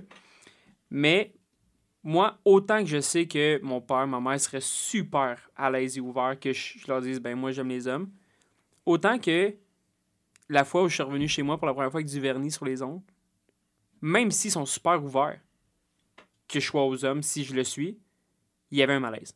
Hmm. Ben, c'est ça. Il y avait un. Parce qu'ils catégorisent le fait que le vernis, c'est les pour femmes. les femmes, ouais. Puis, je Tu vois, ça, je trouve c'est une autre coche plus loin. Parce que, mettons que tu, tu, tu reviens avec du vernis, ça veut pas nécessairement dire que c'est parce que ben, t'aimes les hommes. Non, ça veut pas ça. nécessairement dire que tu C'est t'identifies pas aux parce femmes. que tu commences à plus performer comme un homme que tu l'es plus. Puis est-ce Ouais. que tu penses que accepter l'homosexualité à un certain degré quand tu es un parent vient plus vite, au même rythme ou différemment que d'accepter le non-genre de ton enfant? Je pense. Écoute, pas. je- Ben, je pense que l'homosexualité, elle a été de plus en plus conscientisée euh, ces dernières décennies, justement, surtout à travers le cinéma, je trouve.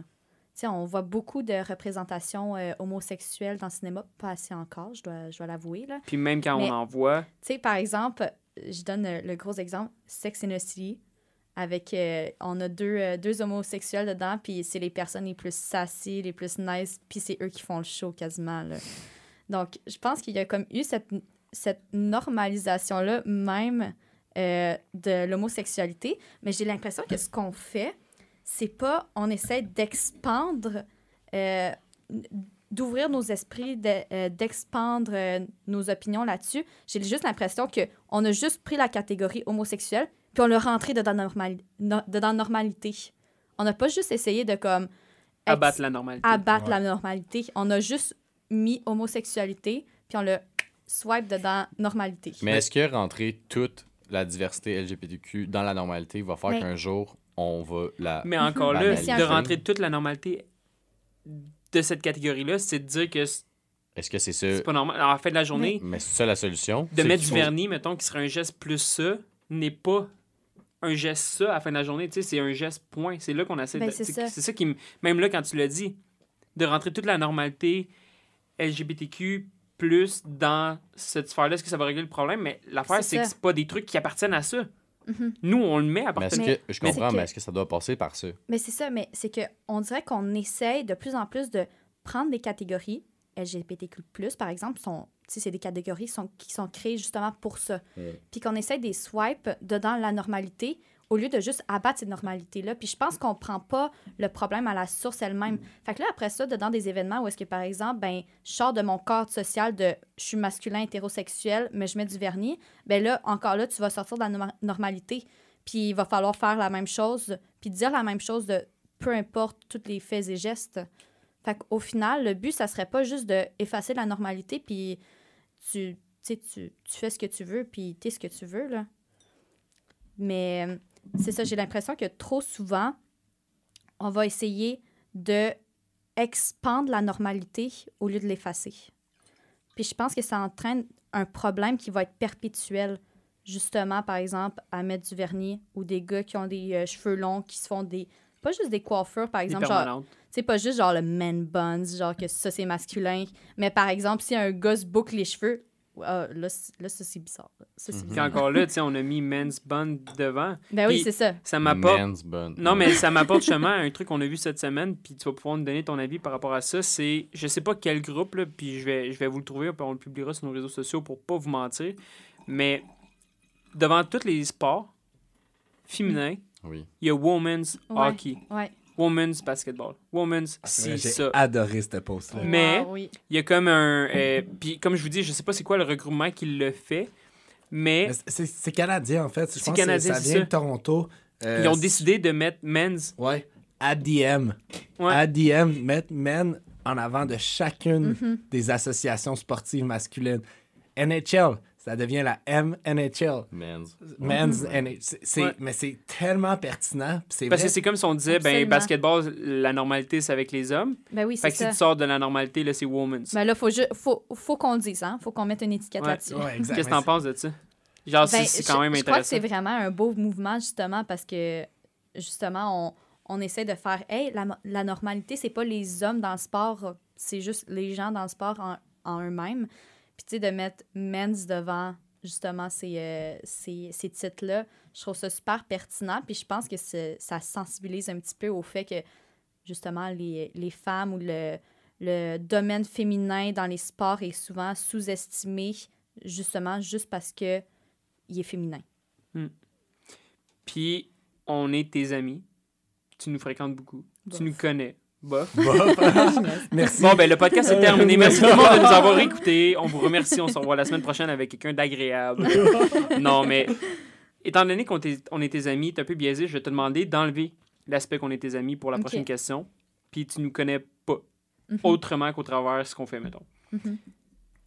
On est trois blancs, Mhm. mi-vingtaine. On fait un podcast sur la masculinité toxique. C'est quoi ta. Un, c'est quoi ta première idée face à ça? Deux, maintenant que tu nous as écoutés puis t'entends un peu ce qu'on dit, c'est quoi maintenant? Puis trois, c'est quoi, mettons, selon toi, la meilleure réussite que pourrait avoir ce podcast? Puis, podcast. juste rajouter, c'est quoi la première réaction que tu as eue quand Ouais. tu as dit qu'on voulait faire Absolument.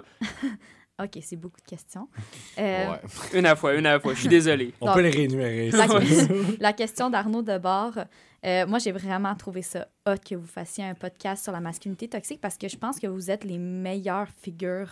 Puis, tu sais, je dis pas ça parce que vous On êtes le mes voit, je vais amis. prendre les plans que tu me lances. Merci beaucoup. Je pense que vous êtes les, les meilleures personnes que je connaisse dans mon entourage pour parler de ce sujet-là parce que justement, je pense que vous autres aussi, vous êtes tannés justement de cette euh, normativité-là, puis justement de, de vous faire juger parce que vous n'êtes pas assez masculin.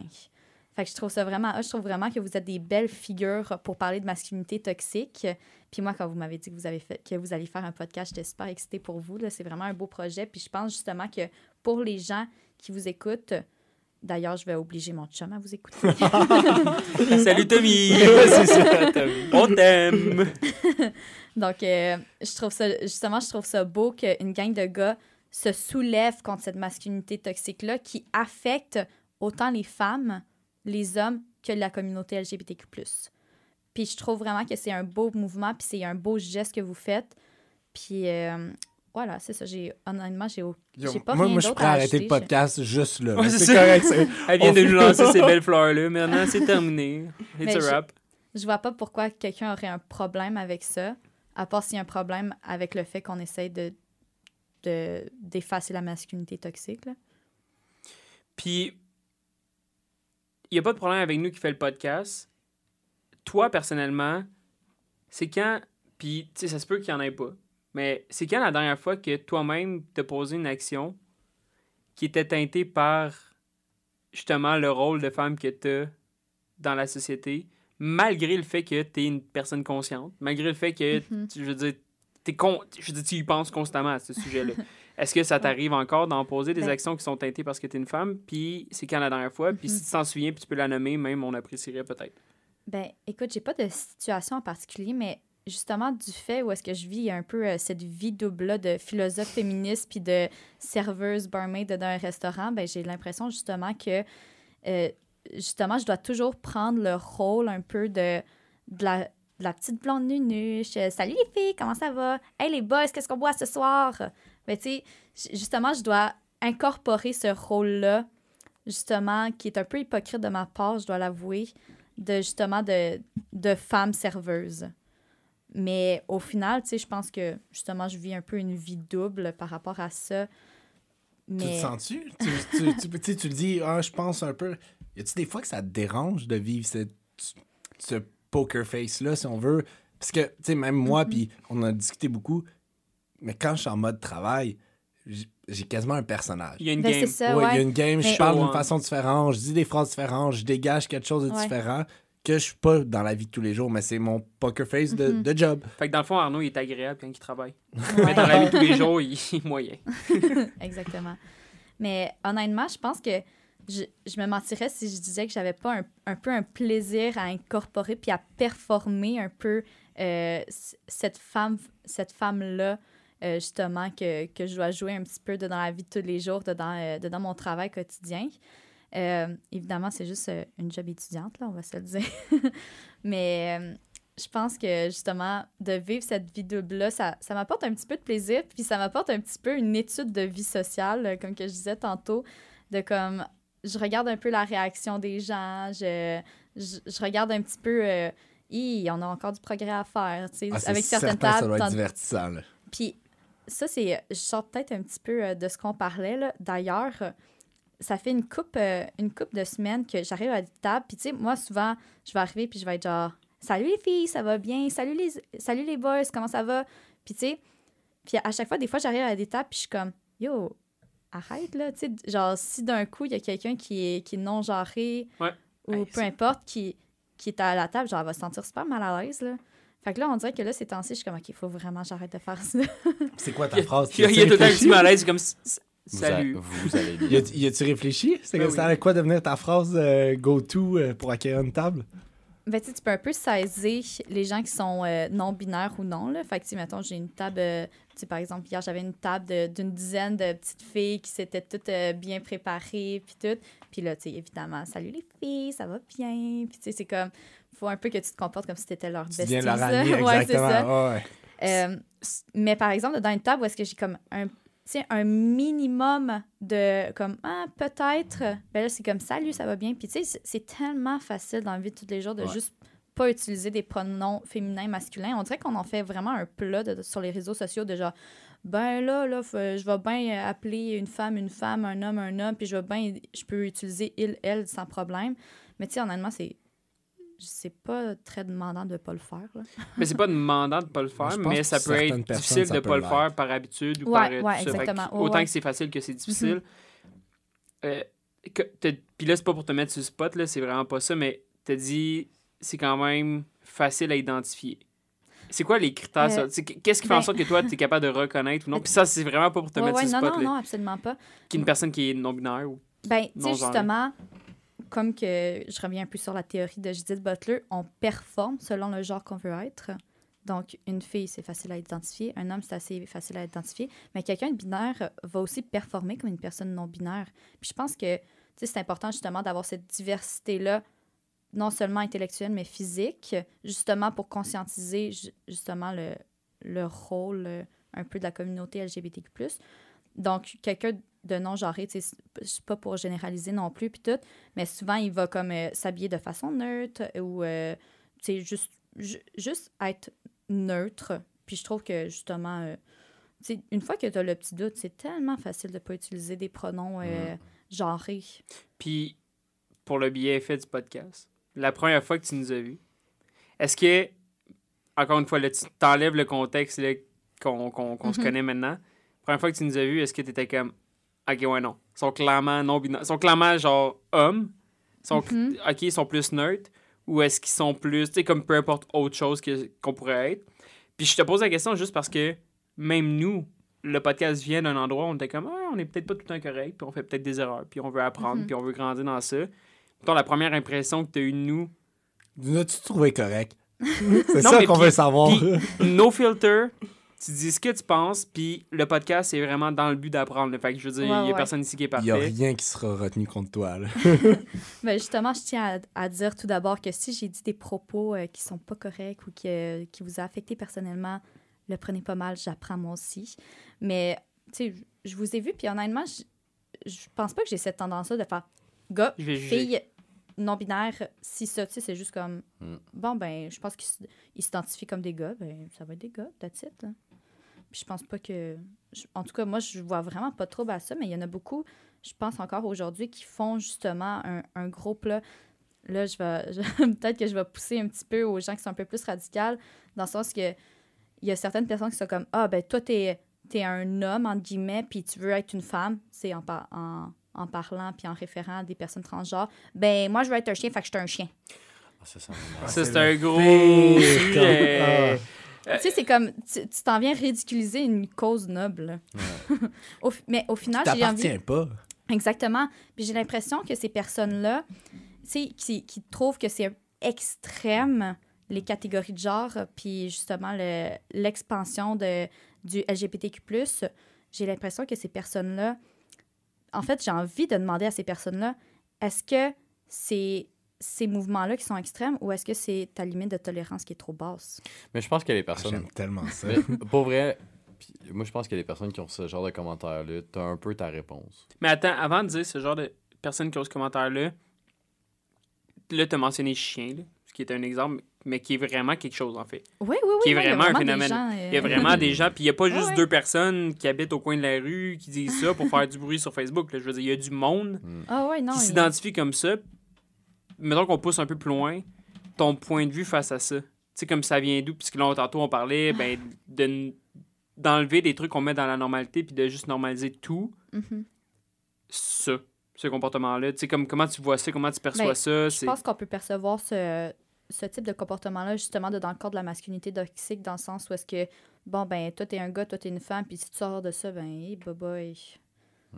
Fait que je pense juste vraiment que c'est encore cette influence de masculinité toxique-là qui entraîne, qui influence les gens à, à justement discriminer les personnes qui sortent d'un certain cadre que t'es pas capable de te sortir toi-même. Mais finalement, ce mouvement-là viendrait d'une espèce de.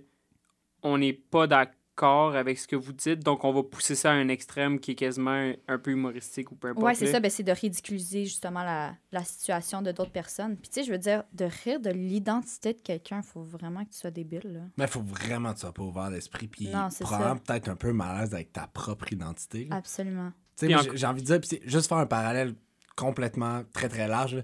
Juste, on parlait du euh, mouvement Black Lives Matter. Mhm. Tu sais, le monde qui ont répliqué à ça en disant non, mais c'est All, All, life matters.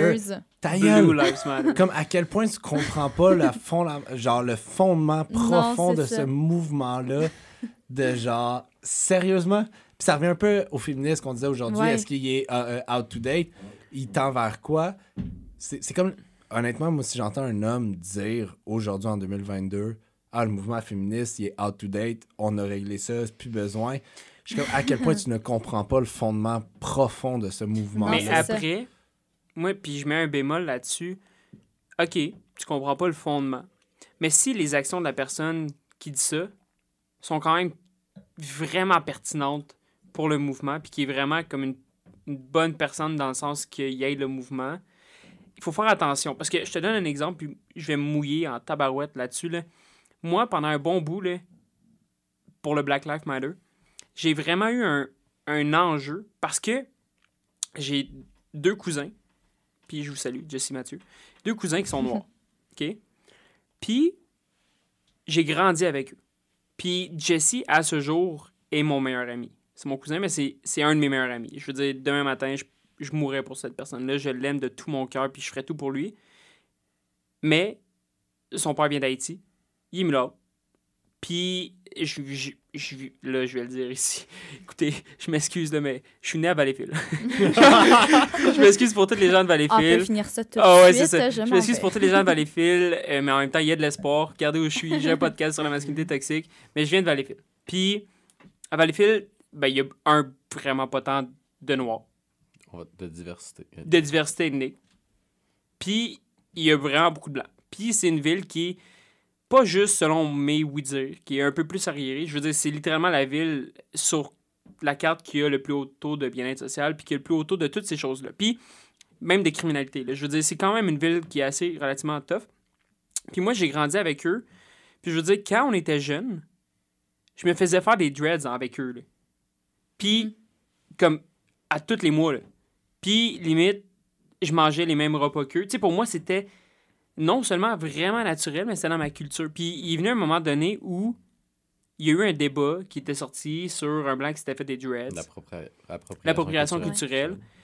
Puis moi, j'avais eu une grosse discussion avec une personne à ce moment-là sur est-ce que c'est correct, est-ce qu'on doit le dénoncer, est-ce qu'on doit pas le dénoncer. Puis mettons, moi, à ce moment-là où j'étais dans ma vie, j'étais comme, ben non, ben moi, je trouve que c'est correct. Mais pas juste ça, c'est que tu trouves ça correct parce que t'as un, t'as un background. Il Ouais. y a un contexte à pourquoi t'as ça. là. Mais après, il y a du monde qui, qui pouvait me juger ou porter un jugement sur le fait que je trouvais ça correct, que je- on devait pas chialer sur le Mhm. fait que ben on s'approprie les dreads dans ce cas-là. Fait que mon point c'est faut faire attention parce que tu sais si pour un homme, c'est totalement normal depuis le début de comme ben être tout accepter les genres, de bien traiter les femmes, de ci de ça de ça. Faut faut pas juger l'espèce de comme Hey, moi je je crois pas dans un OK, les hommes peuvent pas participer à 100% ou All Life Matter si après ça les actions sont bonnes. Parce que moi, toutes mes actions sont portées sur accepter la diversité puis tout ça. Mais j'avais beaucoup de difficultés à comprendre parce que pour moi, c'était normal puis c'était naturel. Fait que moi, c'était quasiment une attaque à moi de faire comme, ben, tu peux pas le faire parce que j'étais comme, attends, tu peux pas le faire parce qu'à la fin de la journée, on veut l'égalité puis on veut que ce soit normal. Je comprends que parce qu'on veut ça, il faut pas enlever ce qu'eux ils ont vécu puis que j'ai pas vécu puis d'où ça vient. Mais pour moi, c'était normal. Pour moi, j'étais comme, ben, moi, je peux me faire des dreads quand je veux. Non seulement parce que j'approuve que c'est correct, mais deux, parce que eux-mêmes les faisaient. Je sais pas si si c'est clair ce que je dis. Faut pas trop porter de jugement sur. Ouais, mais. Si je dis All Lives Matter, mais qu'à la fin de la journée, j'ai un bon fondement. Si je dis le féminisme, ça existe pas, mais que. Parce que, genre, tout est égal, mais qu'à la fin de la journée, tout ce que moi je fais. Je comprends. Là, le- moi, le, le truc que je vois là-dedans, c'est que tu essaies de, comme, de te sentir inclus là-dedans. Pour une cause qui, à ce moment-là, Mhm. c'était la Black Lives Matter. C'est- Nicolas, t'es blanc. Ça t'appartient pas, ça, cette faut- cause-là. T'es faut arrêter de s'approprier des causes. Non, mais sans aussi. dire que ça m'appartient. Tu sais, je dis pas que ça m'appartenait. Tout ce que je dis, c'est que. Pour toi, c'était normal, euh, Ouais. ce Mais- type de truc Ouais. par rapport à ton passé. Puis ça, Par ça. contre, je pense que c'est un débat qui appartient à la communauté noire. Puis c'est pas un, un débat auquel nous, on peut... Tu sais, on dirait que je me sens mal à l'aise par rapport au fait que nous autres, trois blancs assis autour d'une table, on parle de ce mouvement-là sans pouvoir vraiment... s- Tu sais, on on peut pas s'approprier une telle cause, puis on peut Mm. pas vraiment dire quelque chose par rapport à une telle cause. On Pour moi, dire ça est correct, ça est pas correct, c'est pas à moi de le dire. Absolument. Mais puis il y a de quoi, tu disais justement de Ah, moi j'ai grandi avec tes cousins, moi c'était normal. c'était- Il y a de quoi j'apprécie particulièrement là-dedans, c'est cette belle naïveté qu'un enfant a. De Ouais. Hey, c'est ça, that's it, c'est cool, c'est mes boys, c'est mes amis, c'est mon meilleur ami, c'est mon cousin. Puis hey, on se fait des, on se fait la même coupe, c'est tellement nice, on est pareil. C'est ça. À ce de moment-là, Ouais. L'enfant pas voit même pas la différence. il voit juste comme Ouais. lui, c'est mon meilleur ami, je l'aime, je veux être pareil comme lui, point. Et aussi simple que, hey, on se fait juste les mêmes tresses dans les cheveux. That's it. Juste ça, c'est cool, c'est le fun. Il voit même pas la couleur de la peau, il voit même pas le background euh, euh, d'origine. Il est juste comme, moi, je vais être comme lui. That's it. Ben, comme quoi le racisme, le sexisme, puis tous ces, ces- tous ces mouvements-là de discrimination, c'est absolument pas acquis, naturel. C'est pas naturel, pas en tout. Exact. Ah, Tu n'es pas ça. raciste, tu deviens Ouais. raciste. Mhm. Puis là, là, on s'est éloigné un peu, là, de la masculinité toxique, mais c'est important d'aborder tous les sujets. Je, je- je te pose une question parce que moi, c'est une question que je trouve pertinente pour le podcast, puis j'ai entendu plusieurs personnes.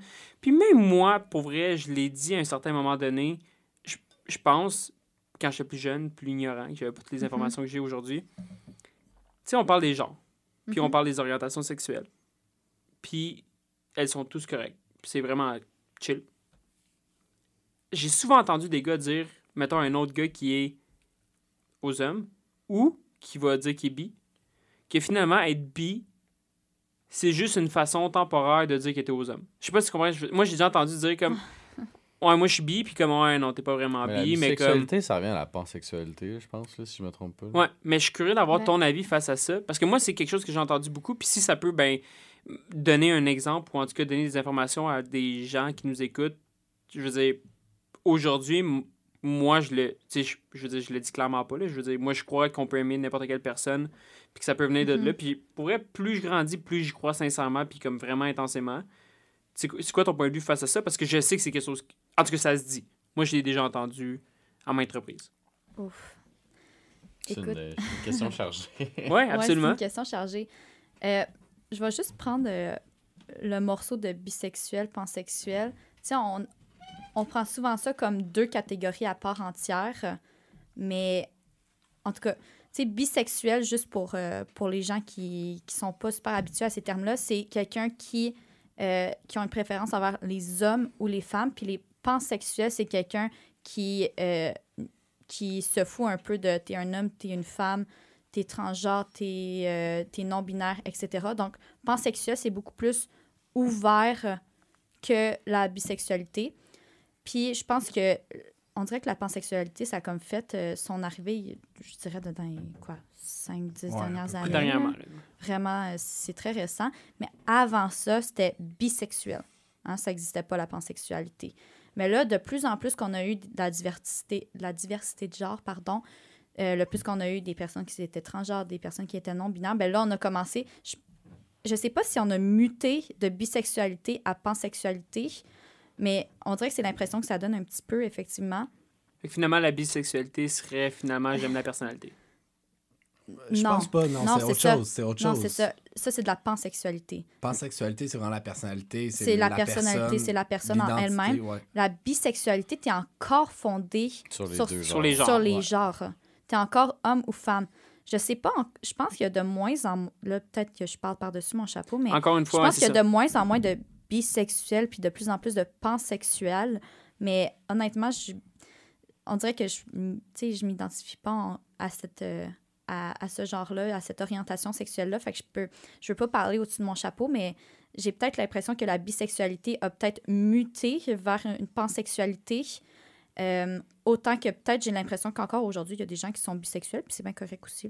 Mais c'est ça, j'ai l'impression que de dire que t'es bisexuel, mais t'es pas pansexuel, on catégorise, on, on dit que les personnes qui ont cette préférence sexuelle-là sont automatiquement ouverts d'esprit, ce qui est- je pense pas qu'il est nécessairement le cas.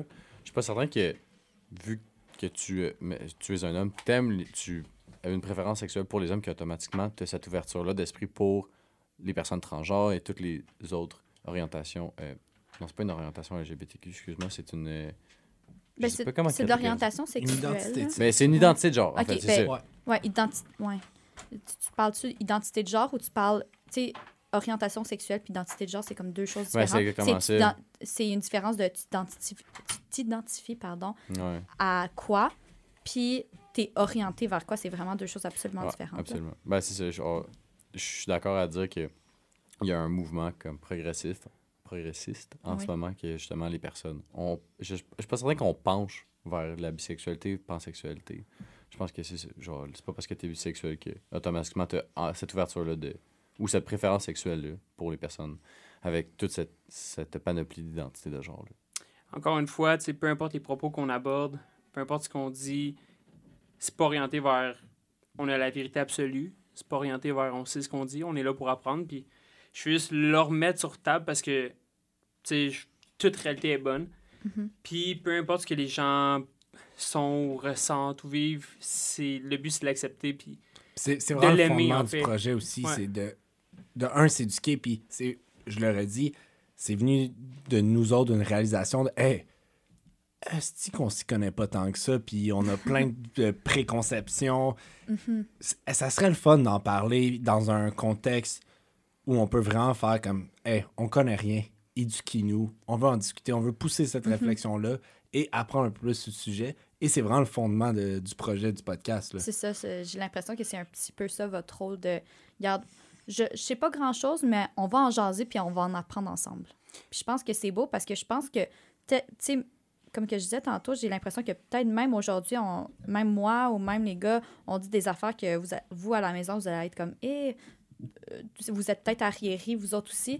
Puis tu sais, c'est correct, nous autres aussi, on est là pour apprendre. Puis je pense que justement, il faut, faut qu'on se laisse une chance. Puis si jamais, justement, vous avez des commentaires par, par rapport à ce qu'on a dit, tu sais, vous pouvez toujours euh, écrire Hey, sur la tellement page. Hey, bonne en marketing. Hey. Écrivez-nous sur nos réseaux sociaux, Instagram, en as-tu une grosse, Facebook, en as-tu une grosse, sinon pour nous écrire personnellement, ça va nous faire plaisir de vous lire. Non, mais merci, merci pour le shout-out, clairement. Mais oui, effectivement, puis on le redit à chaque fois, puis on va pas arrêter de le faire.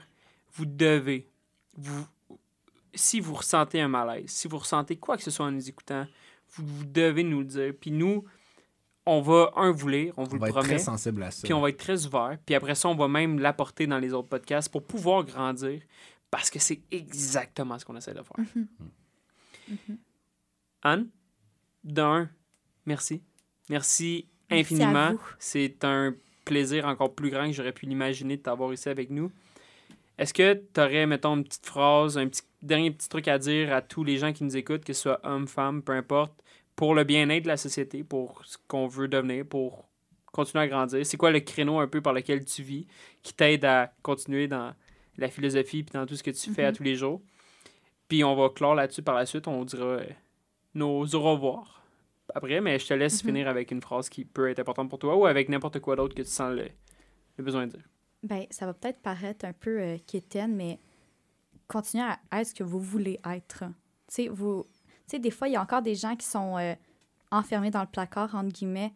Ben, si vous voulez vous, vous affirmer puis faire un, entre guillemets, coming out, ben, faites-le.